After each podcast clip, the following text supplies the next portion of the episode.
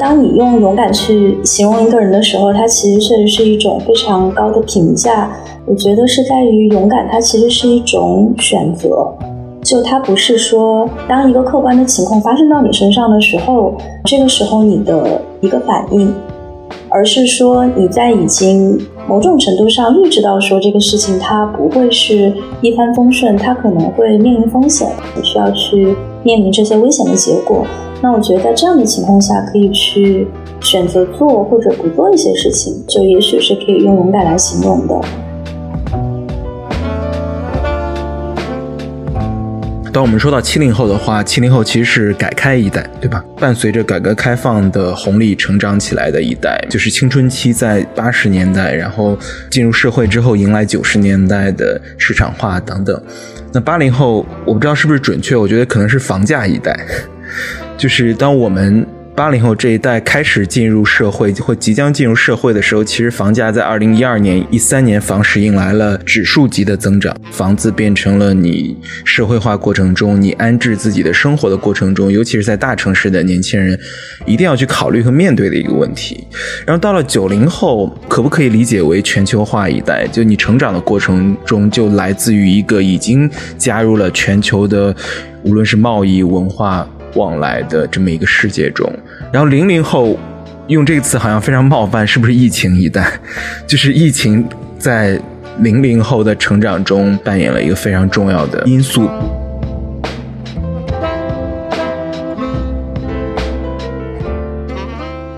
在很多的哲学家那里看来，比如说亚里士多德或者是黑格尔，他们都提出过所谓贡献正义的概念，就是说，当我们为公共利益做出贡献，并且因为贡献而赢得同胞的尊重的时候，在这个时候我们才是最完整的人。那按照这种所谓的哲学传统，人类最基本的需求可能就是被这些与我们共同生活的人所需要。当我们感到被需要的时候，我们觉得自己是幸福的，是有生命力的，是可以做很多事情的。是无所不能的，所以这个其实也在给我反思，同时也在印证说，为什么我这一两年觉得自己状态很好。我感觉到隐隐约约，似乎我是在循着这两个我自己所总结的标准去去寻找我热爱的事情，或者是感兴趣的事业。所以我在这个过程中获得了快乐，我同时也感到被需要。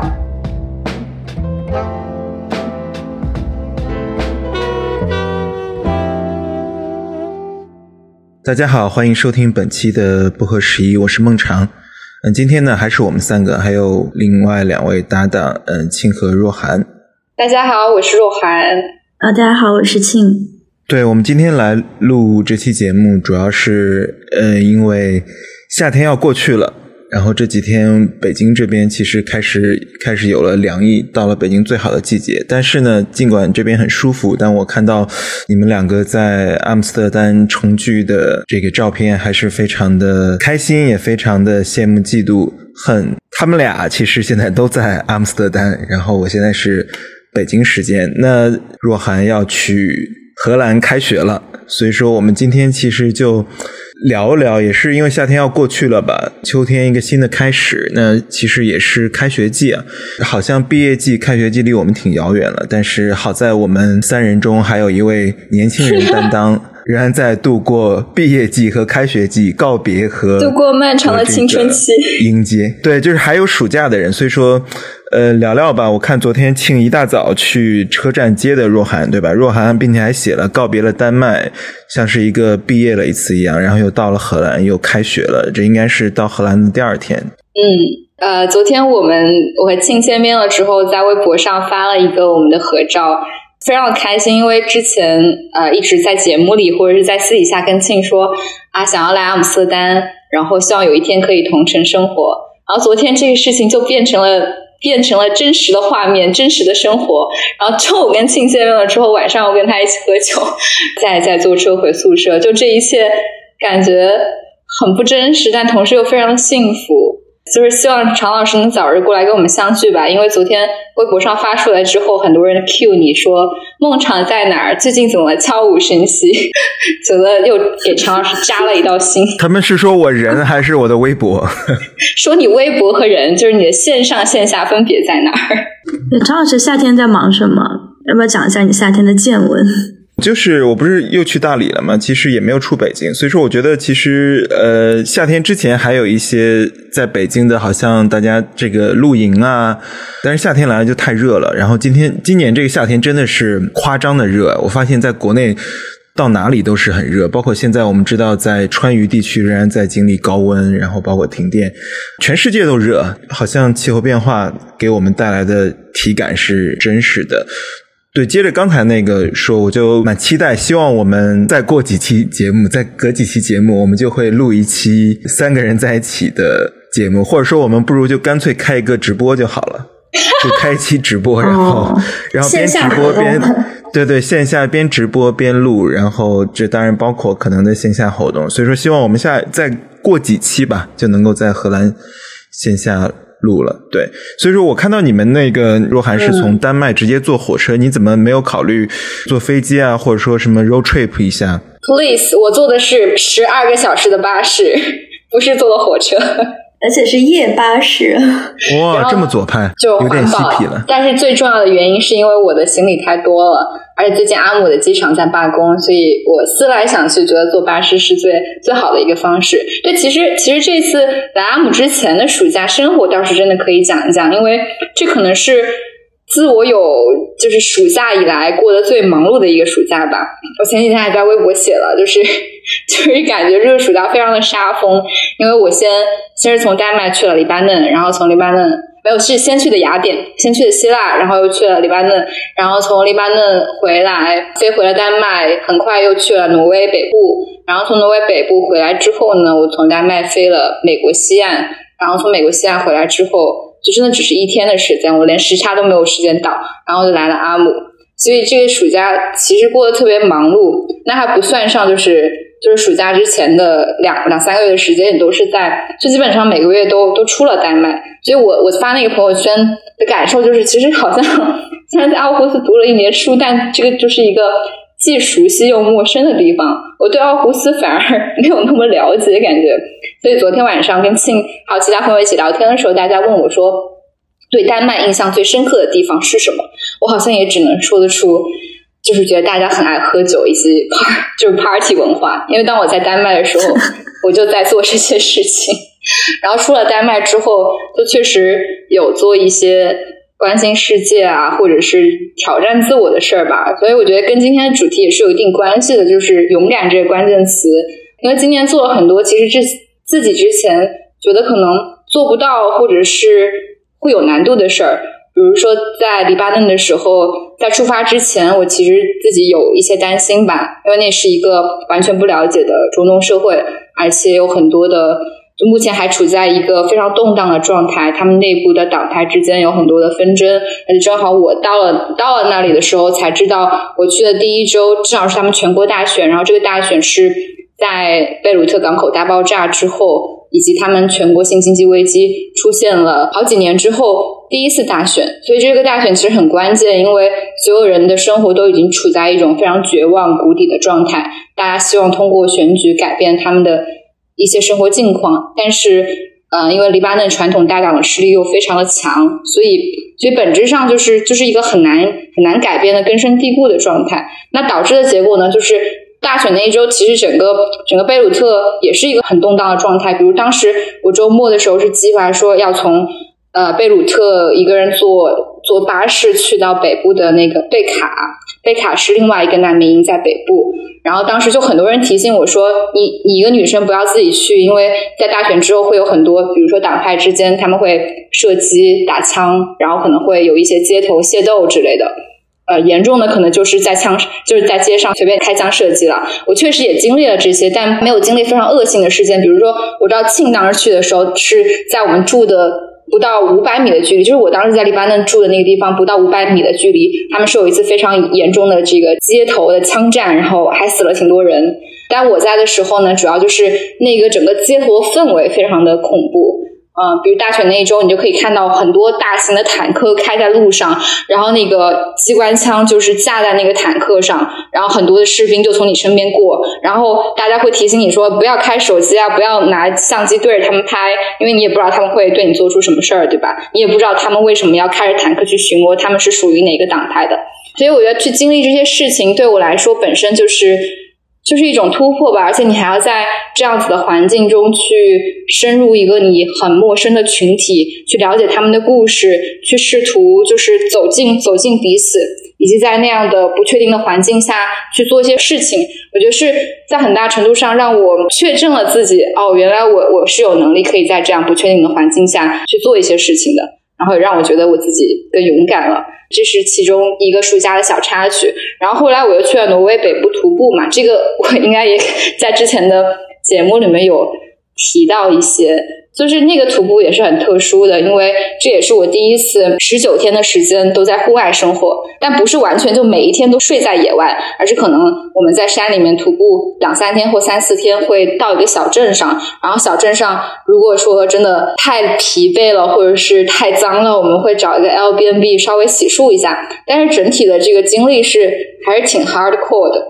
在这个过程中，我觉得更多的是。从 physically 到 mentally 去锻炼自己勇敢的意志吧，因为真的就是在挪威北部那个 Lofoten 岛上，因为大家可能也会看到一些峡湾的照片，你可以看到它的那个峡湾旁边那些山是有多陡峭，然后你是需要去翻过那些山，然后我们当时整个路线是从整个小岛的南部一直穿越到北部。在出发之前，其实我自己并没有想象我可以完成整个旅途，但是在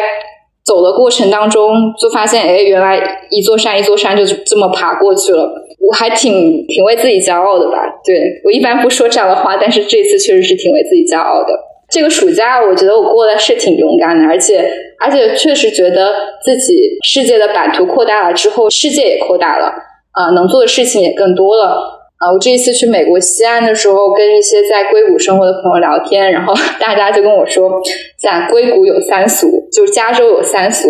啊，摘草莓、hiking，还有什么聊小红书，就是就是这给我的感觉是，可能你人的那个地理坐标在变化，但是其实你的世界在收收缩。但其实我想讲的是，当你的地理坐标变化的时候，你是可以利用这些地理坐标的变化，以及你。以生活的便利去探索这个世界更多的可能性的。嗯，就是我们也聊到过嘛，他觉得说。好像感觉自己这一年开挂了，是不是？我忘了原话是不是这样？好像觉得这一年就是什么事情都可以做到，对。并且我其实在北京有时候遇到一些朋友，也认识若涵，都说哇，看若涵状态特别好，已经成了一个活字招牌了。就大家看了之后都觉得说，哎，特别想去 留学，特别想去欧洲。说哦，原来可以这样，原来去了之后就会这样。时间点也特别好，毕竟正好你走的这一年中，其实国内什么都没有发生。就是或者说什么都没有错过。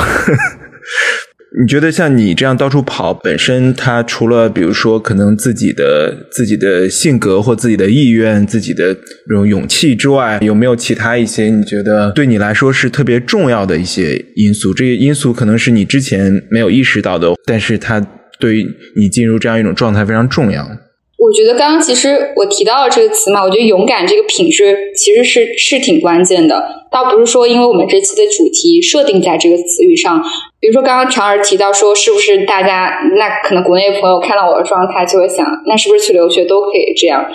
我不敢保证，我觉得并不是每个人去留学可能，当然我很幸运啊，我我觉得我之前在国内的一些积累，包括做不合事宜，让我有机会去。遇见更多的人，接触到更多的机会，这肯定是其中一个方面。但第二个方面也是需要敢想敢做吧。我一直坚持就是还是在国内社交网络上分享一下我的生活。我我我自己是有 concern 的，就是因为我知道这一两年国内的朋友生活的其实都还是挺压抑的。但我就在想，那我如果我一直在分享这些，你是知道我们想把你拉黑的。对对对，我在想，那大家会不会想把我拉黑呀？就是就是，我分享这个东西到底是在刺激大家，还是在还是在怎样？但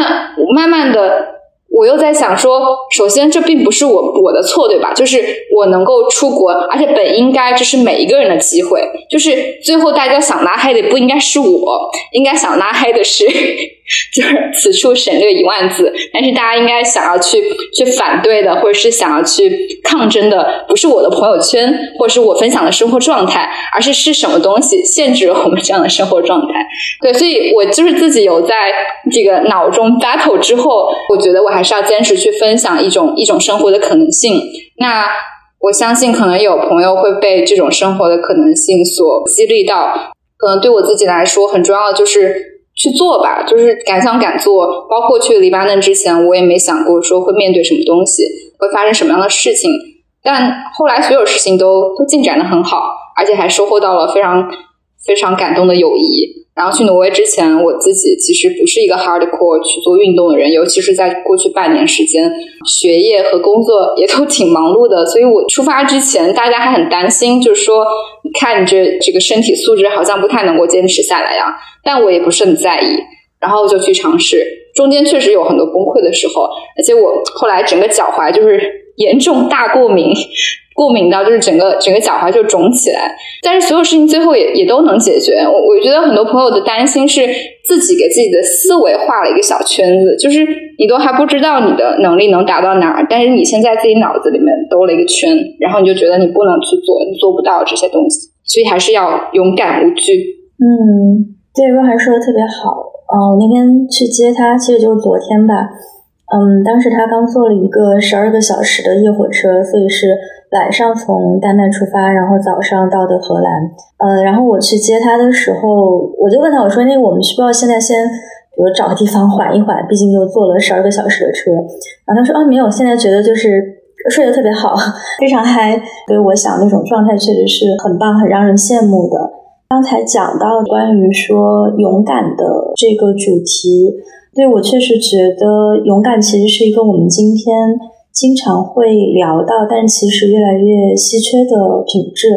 比如说，我们可能会讲到说，某一些人他很 nice，或者很聪明，或者说很善良，但是你可能不会轻易的去用勇敢这个词来形容一个人。我我后来想了一下，我觉得当你用勇敢去形容一个人的时候，它其实确实是一种非常高的评价。那它为什么是一种很高的评价？我觉得是在于勇敢，它其实是一种选择，就它不是说当一个客观的情况发生到你身上的时候，这个时候你的一个反应，而是说你在已经某种程度上预知到说这个事情它不会是一帆风顺，它可能会面临风险，当然它也会有很多的可能性，它也会有很多的兴奋。会有很多的让你感觉到生命丰富的东西，但是同时你也会因此需要去承担风险，需要去面临这些危险的结果。那我觉得在这样的情况下，可以去选择做或者不做一些事情，就是特别特别难得的，就也许是可以用勇敢来形容的。就刚才若涵讲到，就是说这种极端的状况下，不管是说在极端的自然的环境里面。去挑战自己身体的极限，还是说在一个动荡的社会环境当中，在一个充满危险的环境当中，选择要怎么样去更好的调整自己，调整自己的心态，调整自己的日程？呃，在这样的极端的情况下去承受这样的压力，我觉得这里面是涉及到很多选择的部分。除此之外，还有一种勇者，也是我最近接触到的一些人里面，然后我觉得非常勇敢的一些人，就他们是生活中的勇者，他们的这种勇敢可能不一定体现在我在面临一个非常极端的，比如说这种野外生存，或者说探险、攀岩这样的情况，呃，但是他们很好的就是面对了。日常生活里面的困境，并且在这些困境里面没有去退缩。就如果要说这个夏天让我觉得非常呃想分享的一个故事，可能就是这个老奶奶的一个故事。呃，当时是二零二零年呃疫情刚爆发的时候，大家可能还记得，当然在那个养老院里面其实是有一波疫情，所以当时就荷兰的很多养老院都突然就封锁了，就不让探视了。然后这位。老奶奶她有一个爱人，嗯，是一个那个阿兹海默症的病人。当时呢，他们俩是已经呃分开住了，但是就是那个老奶奶是住在家里，然后老先生是住在一个专门针对阿兹海默症病人的病房里。呃，两个人感情还是非常的好。然后疫情之前，老奶奶也可以就是每天去啊探望他。他当时就给我形容了他在日常在那个疫情之前的这种每天的日程，就是早上起来会先在家里面准备好早饭，呃，然后做做家务，然后中间从这个中午之前到下午之前的这段时间都是在养老院里面，就是陪他那位已经患上了阿兹海默症的那个先生去去度过，呃，然后晚上再回家。所以对他来说，那个就是他生活全部的支柱。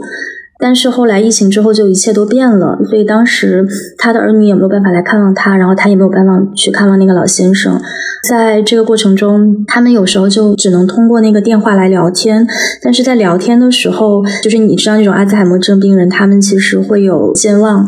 呃，常常每天你去到。见到他的时候，你可能需要先花十几分钟、半个小时跟他熟络一下，这样他才会记起来你是谁。那这个对于至亲来说当然是非常痛苦的。那疫情当中，由于没有办法面对面的，就是见面，你只能打电话，那种过程就是又会更加痛苦，因为你根本没有办法让对方知道你到底是谁，其实是一种非常非常无奈的一个过程。这样的情况就是。那个兜兜转转，相当于呃，中间有一段时间，这个就养老院开门了，他就可以去看一下，然后感情可能就回忆可能就会稍微回复的更多一点，但是也不一定就是每次都能想起他。嗯，然后我自己因为这过去这两年，虽然偶尔会跟那个老奶奶联系一下，她偶尔也会给我发，就是她视频里面看到她老先生的照片，但因为我自己过去这两年也没有很经常在荷兰，所以就也一直耽搁到呃今年夏天的时候又才去看了一下他。然后这次我去看到的时候，他就跟我讲说，那位老先生是在今年年初的时候已经去世了。这个事情对老奶奶的那个打击其实非常的大，因为她跟她的先生在一起大概是已经有有五十年了吧，两个人都是彼此的初恋，嗯，然后她在面对这个事情的时候，虽然我觉得阿兹海默症这样的情况，当然你已经有一定的这个心理预期，但是当它真的发生的时候，就还是会对你造成很大的一个冲击。然后他自己在消化了这个死亡的这个事情之后，现在就是决定把这些。动力把过去的这些回忆，把他跟他先生之间的这些照料他的一些细节，包括新冠之下对于呃老年人的一些这种关照的一些缺失，就即使在荷兰这样的一个社会里，然后他最近就决定在此基础之上吧，也是忍着巨大的一种悲痛，然后出来成立了一个一个组织。所以我当时看到他的时候，他其实已经不是处在一个破碎的状态，他已经有一点像是那种。嗯，就英文里面讲，就是 pull yourself together，把自己又重新拼接在一起，并且用这样的一些力量去更多的鼓舞周围的人。所以我当时看他的时候，他其实正在组织一个，就相当于是荷兰的这些阿兹海默症病人，他们每周会有一个呃聚会，然后就是这些家人，然后包括这个病人他们自己，呃，相当于说给他们就建立了一个网络。当我在看到他的时候，他其实已经把自己曾经经历过的这些悲痛，就转化成了一种一种力量。然后那种力量，当然他需要，我觉得需要很多的积累，需要很多的智慧。但是首先，其实也是勇敢，就是他本来可以选择不去把自己过去生活中这些非常伤痛的部分，包括他跟他先生中相处的过程中有一些呃，也是很很私人、很尴尬的一些部分，他都会选择把它。嗯，用一种更公众的方式讲出来，在那个时刻的时候，我我感到就自己也在被一种巨大的力量鼓舞着，要在一个这样的一个生活里面，怎么样去把这些碎片给拼接起来，然后作为一个生活中的勇者，嗯，你要怎么样去面临就是日常生活里面的困境，嗯，所以刚才讲到勇敢这个词的时候，我一下子想到的是这样一个故事。嗯，我们聊到勇敢的时候，或者说人处于一种。呃，年轻、敢于做出判断的状态的时候，其实跟年龄是两个可以区分出来的概念。这个年龄这件事情，或人的状态、人的生命力，它不是由年龄来绝对决定的。但年龄它是一个统计学意义上的，说人可能在年轻的时候有更多的试错的机会、成本、勇气，或者说资本，然后可以从头再来，有更多的时间。但除此之外，其实人在很多时候呈现出来的特质都并不必然跟年龄有关。像刚才庆。分享的老奶奶的故事，她在自己的日常或日复一日的日常中呈现出的生命力，那是一种真正的勇敢。这当然是跨越世代的。那每个时代其实有不同的状态。刚才若涵也也聊到说自己个体生命中的蜕变，每个人处于的不同的情境的话，其实像今年对于很多人来说都很难，不管是不是年轻人，对吧？虽然。当我们聊到年轻人，今年我们有非常高的失业率，并且很多人说这是最难的毕业季。然后，像如果是今年毕业的大学生，可能在四年的大学生活里，三年都在疫情中度过。然后我有时候想，困难就是困难，他没有说谁比谁更困难这个说法，对吧？但又跳出来讲的话，其实每一代都有每一代所面临的情境。我那天想了一下，我不知道我这个说法是不是准确。你像我作为八零后。当我们说到七零后的话，七零后其实是改开一代，对吧？伴随着改革开放的红利成长起来的一代，面临着突然改变的生活图景成长，就是青春期在八十年代，然后进入社会之后迎来九十年代的市场化等等。那八零后，我不知道是不是准确，我觉得可能是房价一代，就是当我们八零后这一代开始进入社会或即将进入社会的时候，其实房价在二零一二年。一三年房市迎来了，呃，可能是指数级的增长。这种增长就变成了房子，变成了你社会化过程中，你安置自己的生活的过程中，尤其是在大城市的年轻人一定要去考虑和面对的一个问题。于是，它就悬在你的头上，你要去回应它。你不管你买不买，或你是否如何安排你的生活，你都要回应这个问题。然后到了九零后。我不知道九零后可不可以理解为全球化一代，就是真正的意义上全球化。但是八零后也沾上了一点一点边。我我想是不是九零后真正全球化的一代？就你成长的过程中，就来自于一个已经加入了全球的，无论是贸易、文化往来的这么一个世界中。然后零零后用这个词好像非常冒犯，是不是疫情一代？就是疫情在零零后的成长中或。成长中的关键节点扮演了一个非常重要的因素吧。如果是一个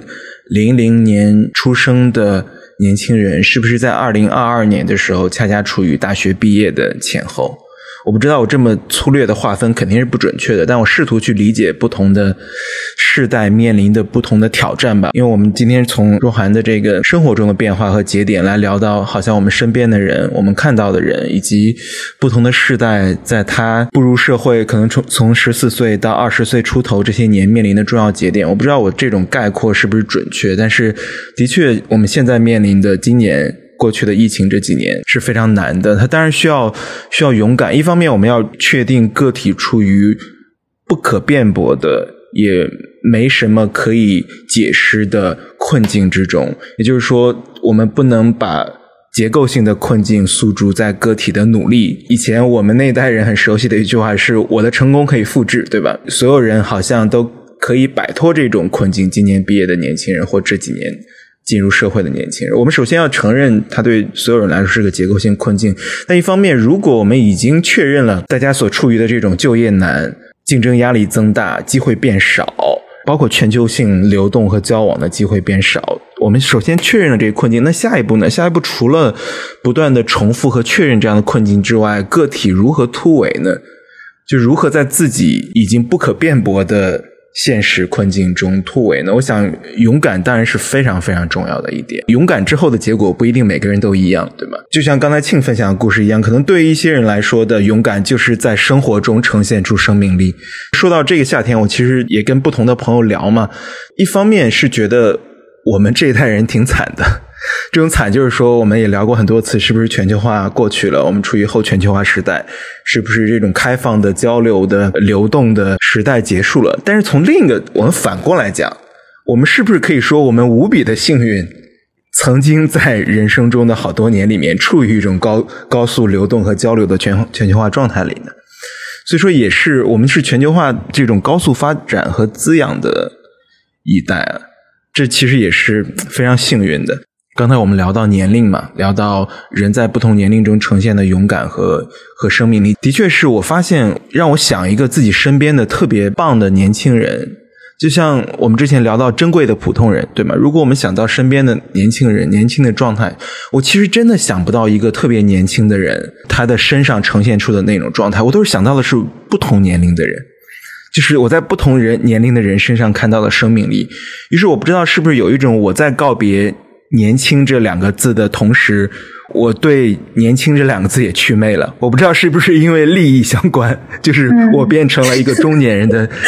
过程中，我不再把年轻作为，我不再把年轻作为一个需要被欣赏的天然的了不起的特质了。我不知道该如何把自己从这样一种观念里面摘干净。但是我的确，我现在的确是觉得是 OK，厉害，羡慕。我现在，我现在就是觉得说，年轻有什么了不起呢？而勇敢和生命力是真正的了不起，就是常老师反方，常老师最后的挣扎。对我，比如说我们，我们其实，在媒体上见到许志远老师，不是经常说他觉得自己特别年轻，然后并且也不觉得年轻人就有什么了不起的，看着自己办公室的那些年轻人。心里觉得说他们看上去还没有自己年轻，就他他其实就在说生命状态嘛。然后有意思的是，前段时间我们我们一起喝酒聊天嘛，然后就我忘了是谁问的，问了这个徐老师一句说：“你觉得跟我们在一起有代沟吗？”然后然后徐老师就说：“一方面他觉得没有，大家聊的特别好啊，等等。然后甚至他觉得他比我们还要年轻，就又来了一遍。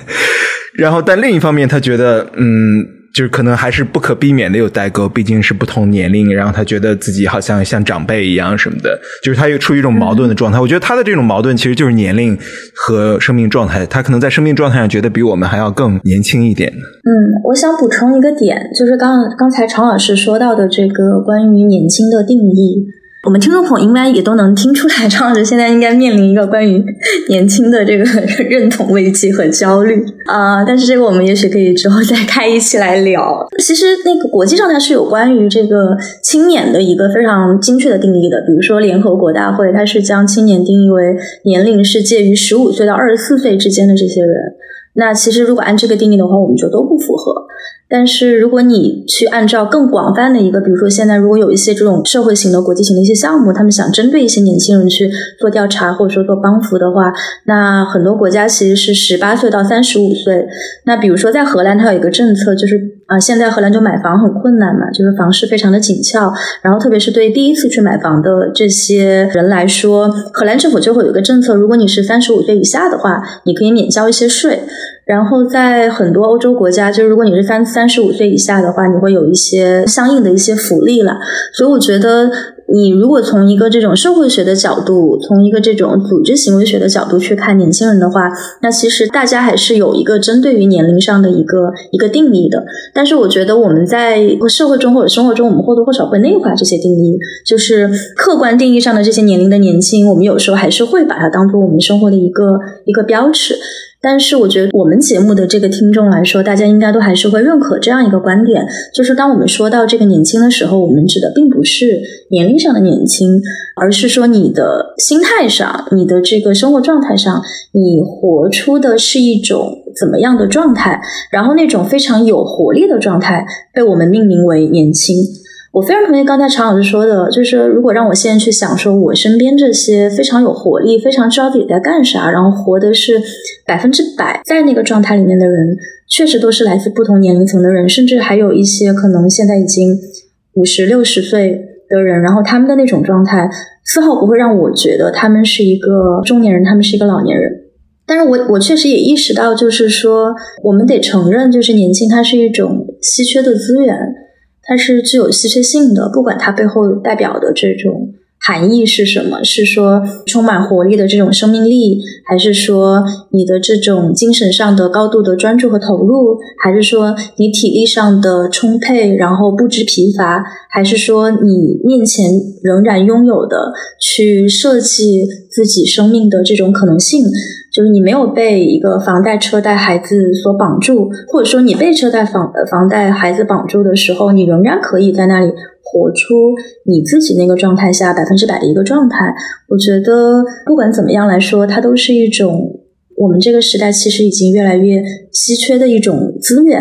我觉得在各个年龄层上其实都有。因为当我们今天讲到今天的年年轻人的时候，可能往往想到的并不是说这种充满活力，而是说啊，那今天的年轻人他们的状态好像还挺困顿的吧？某种程度上，特别是在新闻头条上出现的这些青年和年轻相关的议题，就比如说九九六，可以被二舅治疗吗？对，然后说年轻人精神内耗，然后，但是我查了一下数据啊，现在年轻人就业力压力确实是很大，这个数据上是有说明的。是说今年大概八月份前段时间发布的一个数据是说，现在十六到二十四岁城镇年轻城镇青年的失业率已经达到了百分之十九点九，然后这个是中国自二零一八年就开始公布这个数据以来的最高。然后去年的时候，这个数据大概只有百分之十三点八。那百分之十九点九意味着什么？它意味着，如果你把它放在欧洲的语境下来看的话，在欧洲差不多是垫底的一个水平。那它之下就是低于百分之十九点九的，可能就只有像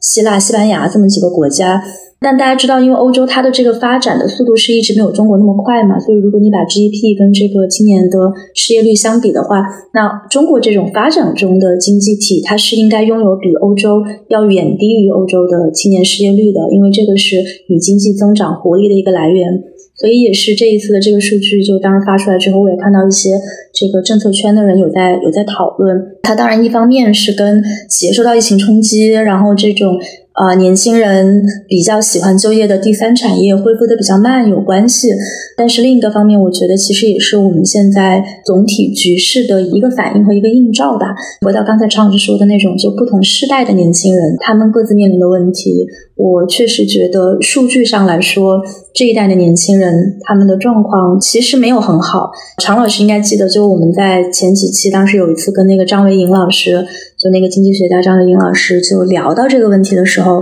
呃，那我看到评论区后来其实也有一些这个回复的观点，就是张老师他是来自老一辈的这个呃经济学者，然后对他共情的可能更是改革开放初期那一代就是筚路蓝缕，然后开山扩土的那些企业家，他们在面临一个政府高度控制的经济体的时候，他们的困境。但是我觉得我们今天的年轻人的困境也是非常真实的。就是我们今天的年轻人，不管是说从这个买房就业，还是说你实现阶层的跨越，哪怕你实现一些基本的这种生活的。尊严，你的可能性看上去好像多了你一个，就是更开放、更全球化的一个一个时代。但是我觉得，如果落实到个人的这个可能性上，大家今天也不再会鼓励说你去万众创业了，大家今天可能也不会鼓励说你去下海了，大家今天会鼓励说你去搞考个公务员吧。所以我会觉得说这里面的代际差异是特别明显的，然后那种明显的冲突感，我在跟张老师的那期聊天中，我当时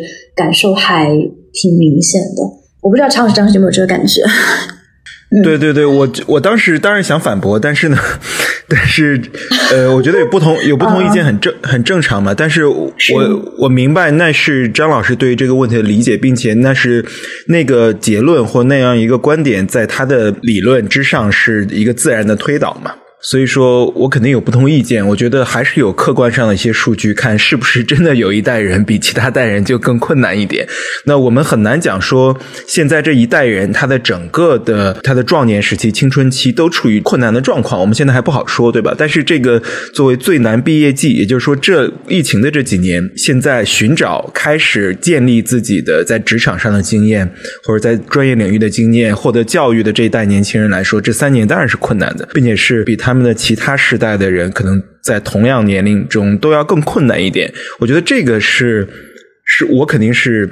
认同这个方向的嘛。但是我的确觉得，呼吁年轻人的奋斗和勇敢，并不能够避免我们去谈论结构性本身的问题。这两件事情是可以并行的。一方面，我们要看到结构性上年轻人处于的机会变少。流动性下降。同样的，我们在个体层面，比如说我这个在外面骂完娘，我说哎，你这个我处于的机会有多不好，找工作多困难。我骂完之后，我是不是回到我自己家里，我面对自己的时候，我对我自己要做出一些召唤？这种召唤可能是更勇敢、更敏锐，对吗？我觉得这二者是不冲突的。就是好像我们讨论年轻人有没有机会的时候，这二者总是往往被认为非此即彼。我觉得所有非此即彼的分析往往都是不对的。熟悉我们的听众也知道，我们其实无数次聊到了我们所面临的处境。但与此同时，我们也应该向自己发出召唤，就像年轻人若涵同学对自己发出的召唤和激励一样。就说到勇敢年轻人，前天也跟朋友聊到，一个朋友聊到说，我好像对于个体，对于差异性的个体兴趣不大。我其实一直是这样的，我个人一直是觉得说，很少有人真的能够战胜加注在他身上或作用于他身上的符号，那些社会学层面的东西。而当一个人某种意义上反抗或抵抗或或消解了加在他身上所必然的默认的。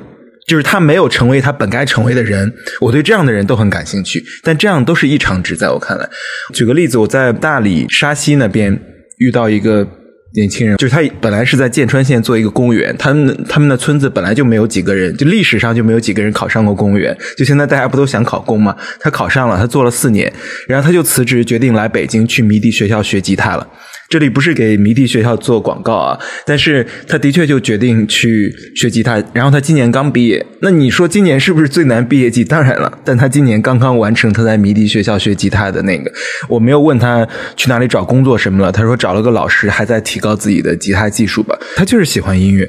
所以说，我想在个体层面只能发出召唤，就是我们向自己发出召唤，更勇敢、更敏锐。对，刚刚提到年轻人的这个状态。以及把有生命力定义为年轻的一种状态，我是很同意的。但与此同时，我也在想说，那我们所说的这个有生命力，是不是有一些具体的衡量标准，或者是所谓的指导原则？哈，虽然说这个东西就很容易，就很容易被喷，或者是会很有局限性，但我还是想从我自己的个体经验，或者是最近这一段时间的反思，去提出两个，或许能够帮助大家走出。现在的这个时代困境也好，或生命的虚无感也好的，我自己觉得很有用的两个标准，就是我觉得一个很重要的事情是，可能需要做有创造力的事情。嗯，我在回想说过去这一年，我觉得生命状态很充盈的一个原因是，呃，不管是在做播客，还是在写文章，或者是尝试自己拍一些小短片，对吧？对我来说，都是在做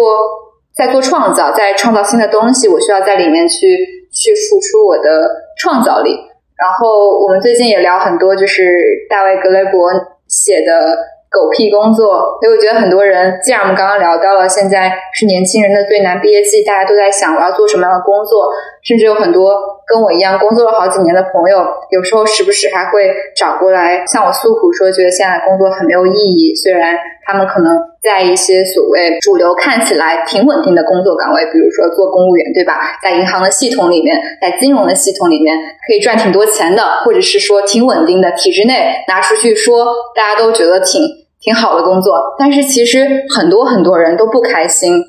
呃，我就在想，这个不开心的原因是什么？其中一个原因，我觉得可能就是我们在这些大公司、大的体制内。很难发挥个人的创造力，我们就很像一个在大型机器下运转的螺丝钉。而且每当夜深人静，你在反思自己每天这二十四个小时，对吧？你十个小时用来睡觉了，还有十个小时都在做这些所谓的狗屁工作，最后其实没有创造任何意义的时候，你确实是会产生一些存在危机的。那你可能就很难保持一个有活力的生命状态。然后，那回应这个的答案，我觉得其中一个是有创造力，第二个可能是做对公共产生价值的事情。这个想法呢，其实是最近也是今年有一本书嘛，叫做《精英的傲慢》。那个作者叫桑德尔，然后他在书里面就提到说，我们这个社会是一个优绩主义的社会，那他衡量人价值的标准是很很狭窄的。比如说，从工作的尊严上来说，我们去衡量一个工作有没有尊严，在我们现在的社会语调中是看你赚的钱多不多。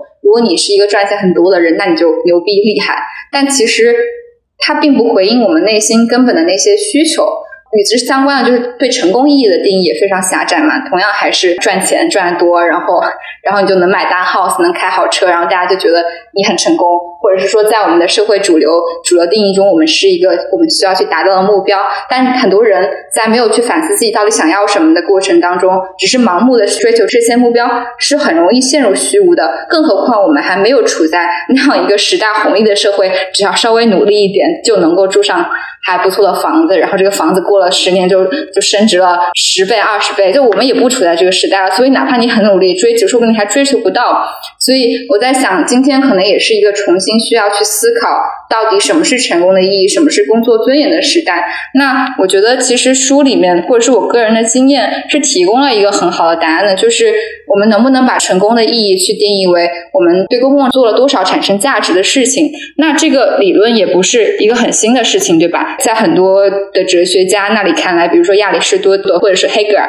他们都提出过所谓贡献正义的概念，就是说，当我们为公共利益做出贡献，并且因为贡献而赢得同胞的尊重的时候，在这个时候我们才是最完整的人。那按照这种所谓的哲学传统，人类最基本的需求可能就是被这些与我们共同生活的人所需要。当我们感到被需要的时候，我们觉得自己是幸福的，是有生命力的，是可以做很多事情的，是无所不能的。所以这个其实也在给我反思，同时也在印证说，为什么我这一两年觉得自己状态很好。我感觉到隐隐约约，似乎我是在循着这两个我自己所总结的标准去去寻找我热爱的事情，或者是感兴趣的事业。所以我在这个过程中获得了快乐，我同时也感到被需要。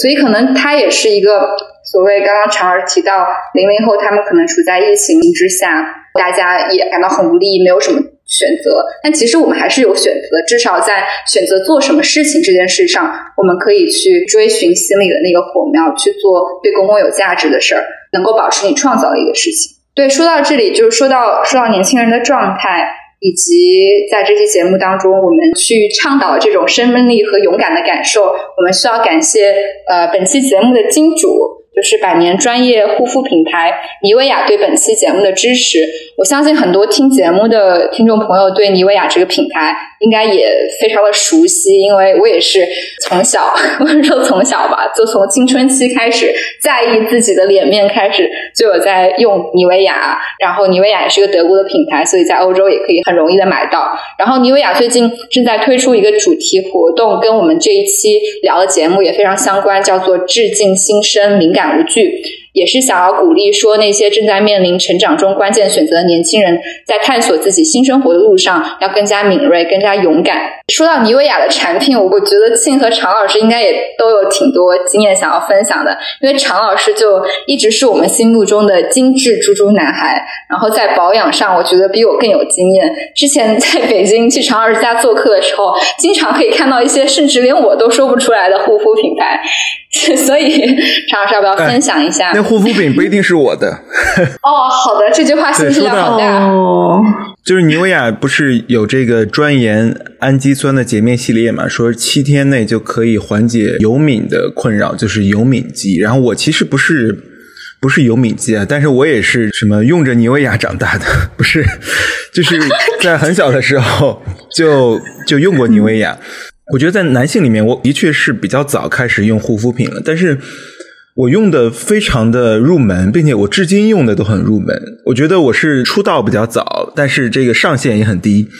就是我在很早的时候就用护肤品，但我用了这么多年，都仍然在用基本的护肤品。比如说，主要就是洗面奶，因为我觉得洗面奶是非常重要的，就是把脸洗干净。然后有时候你运动啊或什么的，就是洗面奶，它对我的说服力特别强。我觉得我用洗面奶这件事，我很容易就接受了。哦，我是需要用洗面奶，并且这件事跟性别气质没有什么冲突。我记得早期就是我小时候吧，就十几二十岁的时候，也总有男生会调侃说：“哎，有些人用护肤品什么的。”然后我就会说：“其他的你可以不用，因为我也不怎么用。但你至少用下洗面奶，因为这里面是没有性别因素的，你只是洗脸而已。洗脸这个动作有什么性别？”因素和性别元素呢，对吗？我们可以说，哦，嗯，可能有些人认为女生应该多化一些妆，女生会更倾向于化妆，等等等等，在这个里面有不同的态度和观点。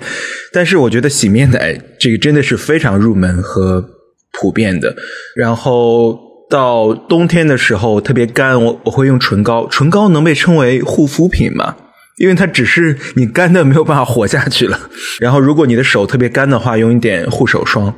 我觉得这个非常基本。然后我很多年之后才偶尔用过，可能 BB 霜用过一次，并且每次都用不完这样。然后有些时候可能脸特别干，可能一个月会用几张面膜，差不多就这样。我觉得非常基础。然后妮维雅的洗面奶和唇膏我都用过，因为当年在那个屈臣氏里面买嘛。现在也是，对吧？屈臣氏那个开架里面都可以买到，然后洗完还是比较清爽。因为我有点不太适应那种洗完之后仍然是滑滑的感觉的洗面奶，我不知道这二者什么区别啊，完全不懂技术层面的。我也不知道我是什么肤质，但是我好像皮肤就一直蛮正常、蛮标准的，也没有什么皮肤困扰，我连青春痘都没有长过这辈子。所以说，天哪，这是人生一个人生一个重大的缺憾。就是我是属于皮肤还比较敏感的类型，我的这个护肤也经历的几个过程吧。就是可能从最早的时候，我觉得其实，在你你更小的时候，你对护肤其实没有概念的。那个时候你每天就洗把脸就不错了，洗把脸，然后可能涂一个护肤霜，在你妈妈的要求下，然后。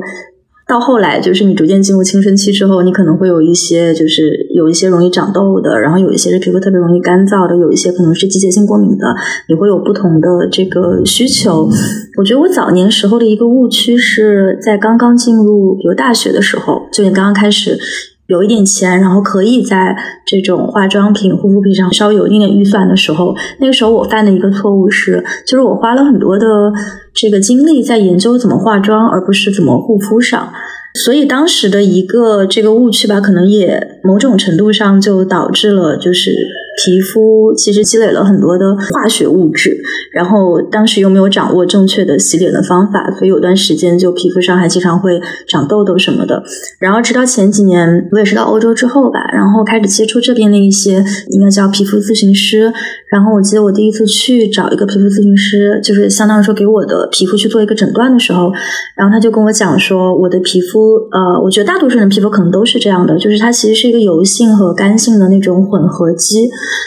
就然后我是属于就三角区到下颌的这个部分是比较容易出油的，但我其他的部分，比如说脸颊还有这个眼睛的附近，其实是很干的。所以这样的一个皮肤，其实你就真的很难说，我给它就是用一套的方法，就是一种产品，然后就可以把它很很完整的就是覆盖。但是后来我当时的那个皮肤咨询师又跟我讲了他的另一个原理，他说其实护肤最关键的部分就是洗脸。就是你把洗脸这一部分做好了、做透了，就是正确的方法做全了，你其实不需要什么特别的其他的这种护肤的步骤。但是很多人其实不会洗脸。就是洗脸说起来好像是一个很简单的事情，但是我们大多数人在洗脸的时候，你要不就是说可能你洗的没有很干净，可能皮肤上有一些死角，然后这些死角其实是很容易就是滋生一些病菌，然后这些病菌可能如果如果你用手去摸了的话，那这些病菌很有可能会通过你的手指再传播到脸部的，就感染到脸部的其他的部位。所以其实洗脸的时候你一定要洗全，然后除此之外，你可能还需要就是一套。或者一支吧，就是很适合你的这种护肤的产品，其实就是一款好用的洗面奶，或者说这种洁面皂。然后有一些人可能更喜欢这种润滑质的，然后有一些人可能更喜欢就是有很多泡沫的。像我之前有个迷思，就是我觉得我就喜欢用那种泡沫特别多的，因为这个会让我觉得我有洗到脸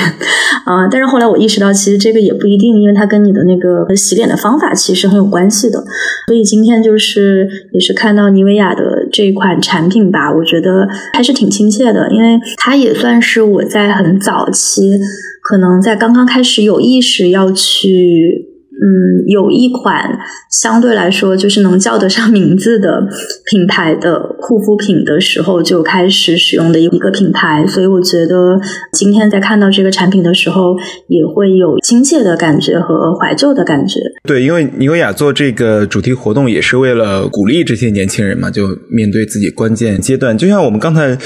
聊到的，你说年轻人的勇敢。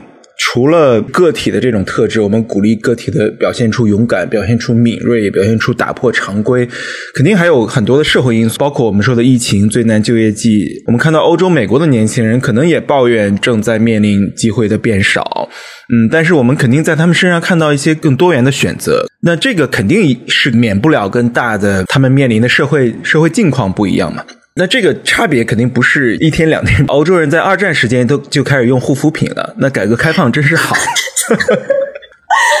就是 脑回路。没有改革开放，我怎么会用得上护肤品呢？哎，我记得我当时去那个 DDR 的那个呃博物馆看的时候，就是在讲德国当时分东西德嘛，然后东德我们都知道它是社会主义阵营的，然后看他们那个生活博物馆展的时候，我发现他们当时生活挺小资的，就是就是是有那个护肤香皂什么的，然后还有咖啡供应，那他们当时也是计划经济，也是国家给你配什么你就你就用什么，我感觉到这个生活质量还是有所不同。我前一段还看一个博主说，他想了下自己，其实，在二零零几年到二零一零年前后的时候，还没有说随随便便就想吃肉就吃肉的，就真的就是城市里正常的年轻人，就不是不一定是大城市啊，但就一个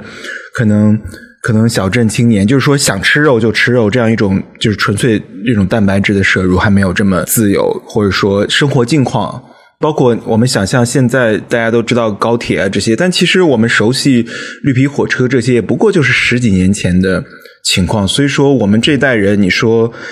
呃，运气不好嘛？但是从反过来说，可能是运气过于好了，以至于现在觉得有点这个过不了，就回不到奢侈的时候，比较比较容易。然后什么骄奢难易是吧？还是什么？那个成语是什么？由奢入俭哦，啊，由奢入俭，由奢入俭难。对，我觉得可能我们是是幸运的，所以说这个社会境遇或者说整个结构性的对人，你是否鼓励勇敢？包括我们前几天跟职中学长聊，也是说，你连表达自己的主张，其实是一件勇敢的事情，你的表达都是件需要勇敢的事情。那所以说，我们不得不看到这个外在的境况，但与此同时，有另一点。我们一方面认识到，在群体身上，包括我们说最难就业季等等，不同国家、不同社会的年轻人面临的选择不一样，受到鼓励不一样的时候，我们再回到个体身上的时候，我觉得我对自己就是我会努力的去看自己是不是足够勇敢，有没有呃付出全部的。如果我不愿意一件事情，我不愿意付出尽可能多的代价的话，我就没有足够那么足够的想要一件事情。比如说，我们说到狗屁工作，格雷伯。最近这两个月特别火这本书，之前他出台版的时候，我看过那个，就是在 PDF 上读过。其实我们就拿公务员来说，我觉得考公务员的年轻人，我不是指现象啊，现象中的考公，那是因为对吧？流动性下降啊，人们对稳定性、安全性的要求，我们可以用所有的这些社会科学的话语去分析。但回到一个具体的个体身上，在这个时代，在一个。追求开放和机会以及创造力的时代，一个年轻人，一个具体的，如果他就站在我面前去考公务员，我觉得这是没有什么可以辩护的，因为公务员，我们首先默认他不是一个谁都可以考得上的，随随便便什么不付出什么努力都能考上公务员，因为他的竞争压力极大，对吧？因此，如果一个人能够考上公务员，在如此激烈的竞争下，他在非体制内的工作中，他在市场中，他能发挥出更多的能量和创造力。但是他选择放弃市场中的那样一个可能带有风险性，但机会也更多的，那意味着无限的机会，不管多少无限的机会，而选择一个低竞争度进去之后上船之后上岸之后就安全的事情。他因此付出的东西不是需要什么结构性，他有没有机会，而就是他 trade off，他去交易了一个稳定性。如果这背后这个工作中有一些无聊，有一些消耗，有一些精神内耗，有一些感觉到在做没有意义的虚无感、狗屁工作，所有的这些东西的话，我觉得这个是没有什么可以辩护的。就是你不是没有选择，你选择了 trade off，你愿意付出了一个代价，你的代价就是狗屁工作、无聊、没有意义。你有选择，你但你做了这个选择，所以说我对这样的个体的情境，其实是，当然我这里不包括说一个人不得不由于各种原因，无论是自己的选择还是由于家人的要求，不得不。生活在自己的城市，这个城市可能是，呃，不是都市，不是大城市，可能是小城市里面。那的确，你没有什么工作机会的选择，公务员可能是你没有别的市场，你没有足够充分的市场。但是，一个年轻人生活在大城市，选择去公务员，我觉得这个没有什么可以辩护的。嗯，对，我接着常老师说这个，简单再说几句，就是我还是相信说人，或者说在听我们这档播客的。大多数的听众，大家其实，在你面临的大多数的情况下，你都是有选择的。就是客观性的限制和压迫永远存在，但是主观性的能动性也永远是有空间的。那在这个情况下，你要怎么样去做出这个选择？你要意识到自己的能动性。我觉得这个其实是它不光是说一个能够让你获得某种程度上的自由，以及刚才我们提到的这种生命力的一个必经的途径。我觉得另一个层面，它也是。我们再去设想一个可能更更理想的未来的时候，我们之所以能有信心的原因，就是所有人如果都甘于做狗屁工作的话，那其实大卫格雷伯根本没有必要写这本书。他之所以写这本书，是因为已经有越来越多的人，大家意识到了这个事情的不合理，然后有这样的一种时代情绪，有这样的一种社会结构需要去被反思。所以，我觉得之所以我们今天再去畅想说一个未来社会。的时候，之所以有希望的一点，也正在于说，这些嗯，越来越多的人，大家对自己现状的一个反思，对自己手中所拥有的这种能动性的一个认识，并且是从从自我开始，从自己身边的这种实践开始。我觉得我自己在反思我过去这段时间的一些一些状况的时候，嗯，其实也会面临这样的一个一个 dilemma，就是一方面呢。你知道你自己感兴趣、有热情、有一定的才能，可以去贡献这个领域。大面上你可以说它是对啊，媒体、文化、表达这个领域上的一些细分赛道。但你意识到说这里有机会，但另一个方面，你其实日常是处在一种相对来说很很纠结，然后很就是内耗打引号的内耗的一个一个状态之中，因为你不知道说这个表达的意义和。表达的可能性，表达的影响力可能会在哪里？然后你说的越多，你可能错的越多。然后这个在我们这个环境下，错的成本是非常高的。但是另一个方面，你又会意识到，如果你不去做表达这件事情的话，嗯，你其实也是在。某种程程度上，就放弃了你在你这个位置上能够去实践的一种主观的能动性。就是刚才常老师也讲到说，我们现在可能很多事情都不能做，但是我想说的是，就是我们现在其实每个人啊，就是哪怕什么事情都不能做了，呃，你还是可以记录。就是我们不应该把阐释时代的权利，或者说记录一些个人历史的这个权利，让给那些你不喜欢、你讨厌的人。不过你也会面临的状况就是。在这个时代，就光是记录这个事情，它也非常的需要勇气，非常的需要就是我们刚才讲的这种勇敢的品质。所以，其实我自己呃是是有一点矛盾的，就是我在想这个平衡，它应该它应该是在哪里？我突然想到，我这两天关注的一个事情，就是也是关于一个年轻人的，当然他也不再年轻了，他是八七年的，他是一个无名小卒，自称无名小卒，一个网友。呃，叫司马绍，他就质疑了呃一本新出的一本学术的书，就是叫《喜》，讲一个秦朝的小吏的一个故事。他就在网上质疑这里面有一些硬伤，而他的质疑是非常扎实的，就是他把《史记》啊、《汉书》这些都读得特别扎实，研究的比较透，所以说他提出了几点硬伤的质疑。然后呢，网上就有一些。学术圈内的，包括文化圈内的人，就质疑说：“你就是个网友，你是不是这个对吧？就像民粹一样，你这个来质疑一个大教授的这个硬伤。”但是呢，他的质疑完全不是意识形态，也不是什么，就是字词上的硬伤，而每一个都是无可辩驳的。后来呢，很多人有意思的是。很多人就说他是无名小卒，学历太低。然后这时候他昨天写了一篇文章，他说：“没错，我只是一个高中生而已。”因为有些人说他是初中毕业嘛，然后他说：“没有，我高中毕业了，只是没有去上大学。”然后他在毕业的这十几年里一直在家自学，就是他是自己在家读书做研究，这样就反正就待在家里吧。我不知道他以什么为生啊，但是他就高中毕业后就没有再去上学了，就可能也是感兴趣这些呃历史啊，感兴趣。古文等等，就在家里做研究。然后很多人就说：“你有什么资格批评一个大教授？”但是他们的批评都很有道理。他说：“我就是一个高中生而已，但我就是非常平静的指出硬伤。”我觉得这其实也是一种，呃，就是他是一个勇敢。他跟他跟那个教授之间，就是你如果学术上有批评，你有诚恳的态度，你指出硬伤，大家可以交流，这是挺好的。然后，但是。很多人可能会觉得说，哦，我没有什么资格和资历去指出一个教授的错误。但是我觉得他，我关注了他的最近的几篇回应啊，就是指出错误的回应都非常平静。他说我没有别的意思，我就是觉得他就是错了，错了就是错了。而他他说你不用再觉得我会人设倒塌了，因为我就是一无所有，就是我就是 nobody。但是我读一本书，我觉得这里面错了，这有什么？并且他没有什么戾气，我还蛮欣赏的。我觉得这是一种勇敢，他跳出自己可能被背负的那些符号吧。嗯，就我们讲的这个叫做所谓的不知者无畏嘛。我觉得这个不知者中，其实也包括就是年轻人可能你的这种所谓的包袱。不管是说社交包袱，还是说其他的这种包袱，都好像会更少一些。但是后来我意识到，这个话其实有可能只是那些软弱者给自己找的借口。就是当自己想要软弱的时候，嗯，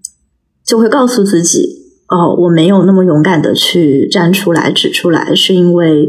啊，我已经不再年轻了，我已经丧失了那种不知者无畏的可以被豁免的权利。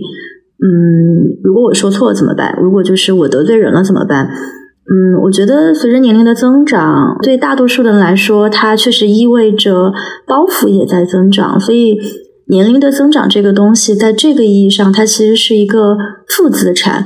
但我觉得这中间其实也有一定的迷思。嗯，就是我们可能对于年龄增长这个事情，大家的一个期待，就是说这个人生是是线性成长的。就是比如说，我到了四十岁的时候，我按理来说应该肯定比我三十岁的时候了解的要更多，情感上可能更稳定，然后情绪上可能啊更成熟，然后社会关系上可能更圆融。就至少社会的期待是会给你设置这样的一个预期。但是我最近接触到的一些这种。可能年纪稍微长一点的朋友，啊，比我大二十岁、三十岁这样的朋友，就会跟我讲说，那人生其实并不是线性成长的。嗯，像有一位朋友，他是一个非常知名的学者，然后这些这些年来在国际上也呃有有很多的知名度，算是他那个领域内啊非常成功的这么一个人士。但是有一天他就跟我说，他说其实他现在。嗯，每周仍然都还在看这个心理医生，然后再看心理医生的原因是他觉得自己还没有把自己整明白。嗯，我觉得那个当时对我来说其实是一个还不小的冲击，就是如果从外部来看的话，你会觉得好像他到了那个年纪的时候，是不是应该把自己都已经给整明白了？是不是应该活出了很多的人生道理，到了一个可以给其他人去销售人生经验的这么一个？过程，但是从他的那个 case 里面来看，我觉得是就是是没有，而且他现在非常享受。他说他自己每周最享受的，其实就是去看心理医生的这个过程，可能一边。嗯，日常他的工作是很光鲜的，在各种讲坛上、各种论坛上做发言，给很多很重要的基金公司做咨询，然后被邀请去很多很重要的学术会议。但是他自己现在能够感觉到，说自己仍然有成长的部分，是在这个 therapist 这里。然后他就讲说，他自己在更年轻的时候，其实因为学术道路嘛，还是竞争非常激烈的，所以他在更年轻的时候，其实活得有点像一个老年人。反而现在就是已经到了五十多岁了，会想要去做一些可能二十多岁的人会想做的事情。我也是从这个事例当中吧，就感受到我们刚才讲的那种生命状态。我们其实都同意，它并不是年龄直接挂钩的。年轻，它并不是跟年龄直接挂钩的。就人其实也并不是线性在成长的。人的成长，或者说人的生命状态。嗯，其实是流动的，就你可能会有那么几年生命状态特别的饱满、特别的充实，但也有可能会在接下来迎来一段时间的低谷。所以我觉得，其实是在可能意识到了这一点之后吧，先让我对自己的一个状态，或者说对周围朋友的一个状态，有了更多的。理解和共情，就是年轻，它并不是说你在二十岁的时候达到一个 peak，然后从此就在一直走下坡路。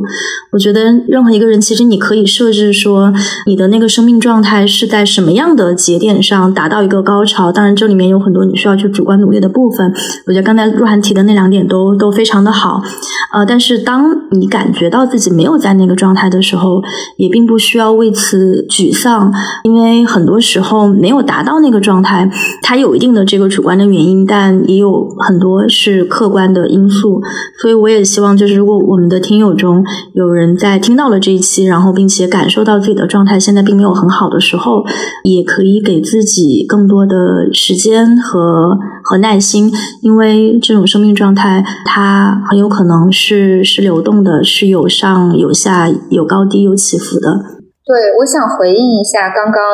我们说的，就是年轻人的状态和这个时代的关系。其实我是挺能够理解，说为什么现在中国的很多年轻人他需要去寻找一个安全感的工作，或者是需要去考公务员。嗯，刚刚常老师提到说，你可能是在做一个 trade off，然后没有什么借口。但同时呢，我感觉这可能确实也是一个时代病症。我是听到一个很有趣的故事，就是我在西雅图去拜访盖茨基金会总部的时候，当时见到他们中国负责之前负责中国项目的传播官员，然后他就提到一个很有趣的事情，就是说有一年盖茨到北京来，然后他就组织了一个所谓的跟中国财富排名前二十或前三十，具体排名我不太记得，反正就是中国很有钱的有钱人做一次闭门会谈，因为我们都知道二零二二年的时候。呃，比尔盖茨其实是对公众媒体宣布，他要捐出他的全部身家，也就是说，他这么多年来的所有积蓄，他都会捐助用于公共公益事业。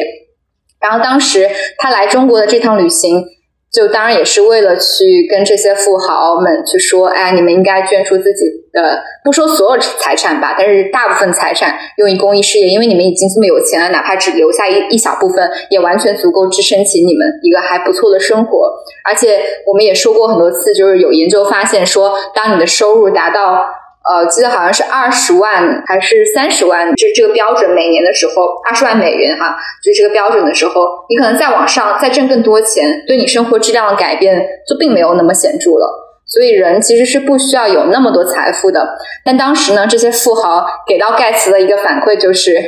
中国社会和你们美国社会不一样，我们社会当中有太多不确定性，以及没有安全网络。我当时听到这个故事，觉得很有趣，因为。呃，我们年轻人，或者是说，就是我们社会当中比较底层的人，可能会去说，我们社会中确实没有一个强大的安全网。如果我们没有房，或者是如果身边亲人得了大病，那我们其实还是需要自己去 afford 这一切。所以我们并没有觉得说。有一个社会的安全网络在为我们兜底，所以这种不确定性反而以及现在大时代的不确定性，像疫情啊，然后失业率这么高，这些诸多的不确定性，让我们非常想要去寻找生活中的那个确定性。但这个故事又让我意识到，原来每一个人，不管你多有钱，你生活里面都是有不确定性的呀。所以也启发我去反思说，那。这个不确定性是不是本身就是一个伪命题？当然，我不是说这个是对所有人来说都是伪命题，因为有些人确实是挣扎在这个生存线上，他是需要考虑很多生计的问题的。但对于在听我们节目的大多数听众朋友来说，或者是对于我们来说，我们可能确实也没有有钱到可以随便就买一个 house，或者是随随便便，如果家里发生了什么大灾大难，我们能够轻易的，就是也是需要去问这些问题的。但我也在想，是不是其实最大的不确定性还是来自内心的？就如果我们对于自己现在在做的事情，或者是对于你的生命力有一个很确定的感知的话，那些所谓外界的不确定性就会被稍稍的削弱一点。的确是，我觉得在有些时候是需要安全网的，但是我们可能要评估一下，是不是那种低到安全网，也就是说生存层面的安全网的焦虑，是每个人都应该去焦虑，或者说都有正当性去焦虑的。我其实也想过，就是我想大家都是正常人，都也都想过说，哎，如果我进入一种境遇，需要很多很多钱，或者说我处于一个就是我需要安全网的时刻，对吧？我也没有安全网嘛。那需要一个安全网的时刻该怎么办？我其实当时想了，我就我就接受命运了。就是也就是说，当我需要安全网的时候，那个如果我也没有安全网，那我可能除了接受命运或运气比较好之外，我没有其他任何的方法了。而我并不愿意为一个可能会出现用到安全网的时刻而付出 trade off 我的一生的时间。就如果我都要到了需要安全网来拖我一下的时刻，我就接受命运。那 whatever 那是什么？但是我不能为了一个可能的焦虑或者说不安全的感受，就是安全感或者说匮乏和匮乏感是两件事嘛？我觉得我可能是匮乏的，但是我没有匮乏感，我不能为了一个匮乏的感受而去拖上我一些本该做我想做的事，或本该。去追随我任何想追随的方向，但是我觉得，哎，不行，有一个可能出现安全网的时刻。我个人其实是这么想的。就像我们其实今天聊这么多了，因为我想我们的听众中的确有很多年轻的朋友，我们也经常惊叹说，哎，我们居然在世界各地不同的地方、不同的职业、不同的生命状态中有不同的朋友。有些朋友可能还在读高中，有些朋友朋友可能今年刚毕业，或已经在世界各个地方，或在中国的各个城市。然后在试图正在建立自己的生活，当然，我想我们刚才聊到求学、就业这些都有很多的困难所在。那另一层的是，我们节目也聊到比较多的，我们面对的意义感的困惑，对吧？这包含了工作的意义感，就是呃，是否在做狗屁工作？那安全感匮乏感，我们的社会资本，呃，社会安全网，那还有亲密关系，对吧？你去爱什么样的人？我觉得这些所有的问题，其实。我觉得大家听众朋友千万不要觉得我们三个人就全部解决了所有的这些问题，并没有，只是说，如果让我个人来来去看的话，那我们面临这个好像在往下走的时代，然后包括有疫情，然后大家都在精神内耗，我想一定不是一种积雪的正能量来治愈的，一定不是靠一个在困境之中艰难奋斗的一个这样的一个形象打鸡血来。反正积雪，我觉得是一种特别不健康的，好像冲那么一下，然后迅速就冷却了。我觉得需要一种特别长线的耐心、信心，包括塌下、俯下身去的一种耐力，就是在一个不那么多机会的时代活下去。这种活下去不是一种消极的东西，而是它是一种不太鸡汤，但也不油腻、不积雪。对，我觉得这可能是这个时代的青年精神。就是我不知道我们是不是能提炼出来一种青年精神。我个人觉得，刚才我们所聊到所有的这些困境，是可以分成两类的。一类是社会意义上的，就是你在社会化过程中会遇到的，比如说，哎，我要做一个更有安全感的工作啊，更有意义感的工作，更多钱的工作，买房买车，别人尊重我，所有的这些都是你社会化的那一面。我觉得应该把这一面严格的跟现代人。就是个体可能遭遇的那些感受分开来，因为我觉得前者是容易解决的，是可以有方法论的去面对去解决的，而后者可能是我们所有人，包括刚才庆聊到的那位学者，五十多岁也要固定的去看心理医生等等，就是大家应该这里加个引号，就是放弃去一揽子的解决。关于意义感的东西，关于安全感的东西，关于亲密关系的东西，所有试图告诉你可以一揽子解决的，其实要么是成功学，要么就是鸡汤学，对吧？因为没有任何一个完美的方法可以解决后续的问题。人可能终其一生都要面临爱什么人、跟他人的关系、自己活着有没有意义、是否会坠入虚无的状况。我相信人不管到什么年龄、什么社会阶段，都会面临这样的问题。这个是不可解决的，你只能去跟他做朋友，跟他。持续的互动，了解他，了解自己。但是前者那些，我觉得是可以解决的。他是呃，就是面临我我在社会化过程中是一个什么角色？我觉得那个早一点走出虚幻的他人或社会、父母，就是那个系统性的力量塞给你的那一套说法，可能越早的能开启充实的、幸福的。路径，我个人是这样的经验，并且也会真诚的向身边的年轻朋友这么这么做出分享和建议吧。对我觉得这二者是可以分开的，并且但是人们往往会把它混为一谈。嗯，我可能稍微补充一个点，就是我觉得关于说怎么样什么样的精神是这种青年精神，什么样的状态是。呃，饱满的、让人向往的、值得一过的这种生命状态，嗯，刚才我们也讲了很多，不管是形而上的还是方法论上的东西。我想可能回到一个更本质的层面，就是我觉得大家首先还是要对自己真诚。对自己真诚可能是一个说起来好像很很容易，而且也很容易流于鸡汤的一个话题。但是我是也在近些年吧，就是开始感受到说，对自己真诚，它需要的不光是你的。你的意愿，它也是一种需要去训练的能力，就包括可能，比如说你第一次去看心理医生的时候，他会让你描述出你当下面临的这种真实的感受是什么。然后我觉得大多数的人其实都会卡壳，因为我们从小没有接受过这样一套语言的训练，所以当我们以为我们是在对自己真诚的时候，我们很有可能只是用周围的这种框架、社会的期待，然后社会的一些压力，在什么年龄。做什么事情的这种压力，来给我自己提供一个坐标、一个参考系，但它很有可能跟你的这种内在的自我，它是它是分裂的。嗯，然后我我最近在微博上有关注一个这个心理博主，我也我也非常推荐给大家。我相信我们的听友中可能也有很多人已经在关注他了，呃，叫做这个呃崔庆龙。然后他最近写了一条，对我就很早就开始关注他，所以他最近火了之后，就有一种啊自己曾经喜欢的这种小众偶像，现在走向主流了的嗯 挫败感。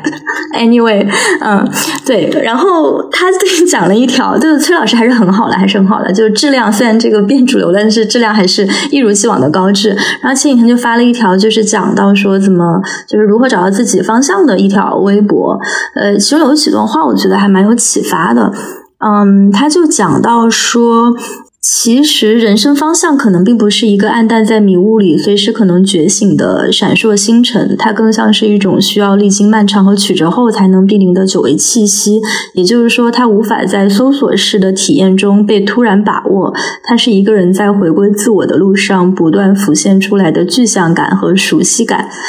那中间略去一段，他说：“换言之，人生方向对很多人来说也是一个先要走得很远才能够触及到的东西。它的相关性并不在于某种公认的外置的目标范畴，而是发源于一个人内在的具有情感连续性的本真冲动里。”如果说有什么方向能够找到自己的人生方向，我认为是先让自己变得真诚，对自我真诚，并在以这种核心构建的新的生活框架里重新建构包括关系、习惯、求知等方面的所有新路径。嗯。